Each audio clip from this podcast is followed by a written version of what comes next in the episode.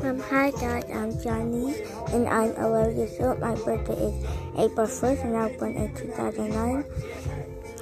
I would like to say to all the people that were bullying me at school, why are you bullying me? Don't bully people. And also, black lives, black lives do matter. And all the terms that don't say that, that all the terms that say that black lives don't matter, they do.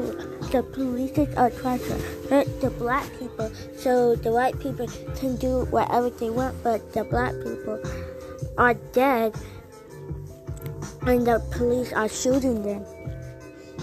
Why? In Seattle and and even though Black Lives Matter, Black Lives Matter, Black Lives